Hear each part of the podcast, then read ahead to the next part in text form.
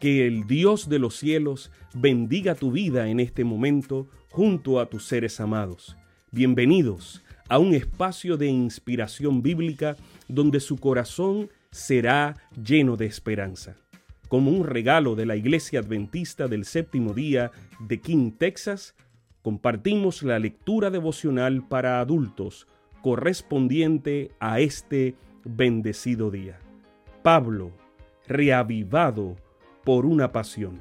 Autor, Pastor Bruno Razo. Que Dios te colme de misericordias en este preciso instante. Oremos. Amante Padre, que en este momento tu palabra trascienda al corazón de quien la escucha, sea sembrada y dé fruto para la vida eterna. En el nombre de Jesús. Amén. 12 de diciembre. Si hubieran escuchado. Por eso, Cristo es mediador de un nuevo pacto, para que, interviniendo muerte para la remisión de los pecados cometidos bajo el primer pacto, los llamados reciban la promesa de la herencia eterna. Hebreos 9:15 La Biblia del Predicador presenta el resumen que Pablo hace entre el pacto antiguo y el nuevo. Así, señala las insuficiencias del primero porque es simbólico, terrenal y temporario. En contraste, destaca la suficiencia del nuevo pacto porque es completo, con Cristo presente. No es simbólico, sino real y encarnado, como sumo sacerdote de los bienes venideros. No es terrenal, sino celestial, ya que no fue hecho de manos. No es establecido con sangre ajena, sino con la propia no solo tiene la capacidad de purificar la carne, sino también la conciencia, otorgando acceso a las inmerecidas bendiciones del pacto.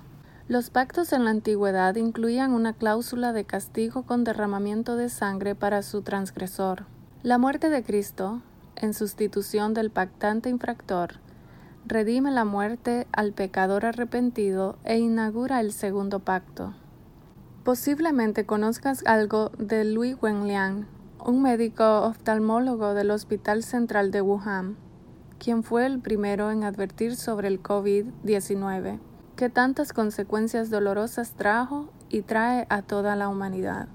En diciembre del 2019, después de atender a pacientes con síntomas respiratorios agudos, concluyó que se trataba de una versión más agresiva de un virus que ya había matado a más de 700 personas al inicio de este milenio.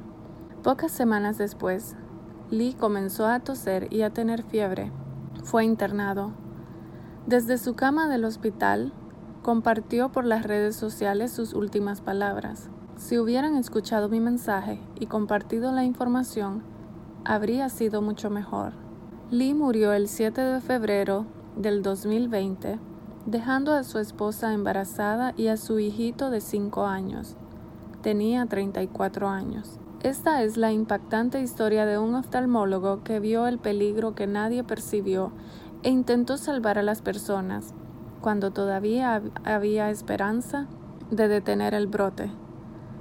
Las autoridades chinas reconocieron su descubrimiento y lo consideraron un héroe que murió para abrir los ojos del mundo hacia aquello que estaba por venir.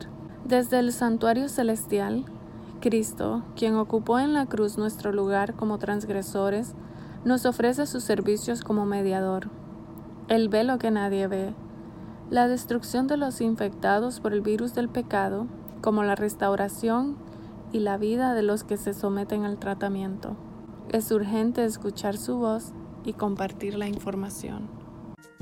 Sabemos que esta lectura ha bendecido su vida.